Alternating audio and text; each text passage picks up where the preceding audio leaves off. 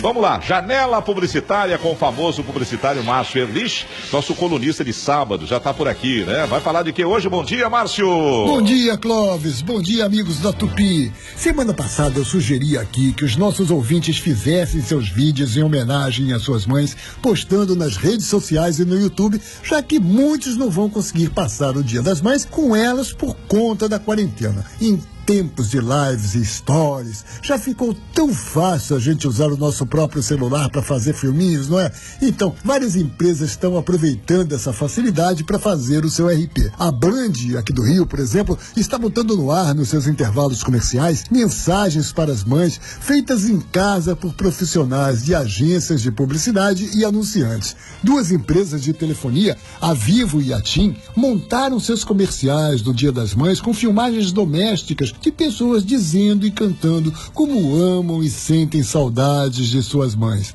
Tudo isso, meu querido ouvinte, porque em nenhum lugar do mundo está dando para juntar numa produção iluminador, técnico de som, figurinista, cenógrafo, maquiador, diretor, enfim, mais de 50 pessoas como era feito. Com esse desafio, inclusive, dois anunciantes acabaram saindo para situações bem curiosas. Eles fizeram seus comerciais com atrizes casadas ou que já moram com diretores de filmes e com produção caseira. O cenário foi a própria casa da atriz e o figurino, a roupa que ela mesma tinha no armário. Isso aconteceu no novo comercial de Doril com a Thaís Araújo. Toda a filmagem foi feita pelo Lázaro Ramos, marido da atriz, que ia batendo bola pela internet com a turma da produtora Sentimental Filmes para conferir os melhores ângulos, as melhores cenas. A mesma saída aconteceu no comercial do Dia das Mães do WhatsApp. É, o WhatsApp também anuncia. E que entrou no ar com criação da agência Almap BBDO e produção da Stink Filmes. A mãe do comercial foi filmada pelas próprias filhas, as Friedman Sisters, que são diretoras de cena. E a filha do comercial, que é a atriz Marina Vieira, foi filmada pelo marido, o fotógrafo Pierre de. Esses dois comerciais têm o seu making off no YouTube. Vale a pena procurar para ver como é que eles foram feitos.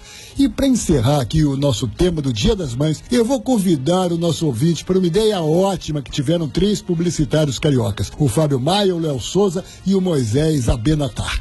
Como muita gente não vai poder estar com as suas mães neste domingo, eles estão propondo que se crie a Noite das Mães. Sabe aquelas luzinhas que se montam em casa no Natal e depois ficam um ano inteiro no armário? A ideia deles é que a gente tire da caixa para iluminar de novo as nossas janelas e varandas.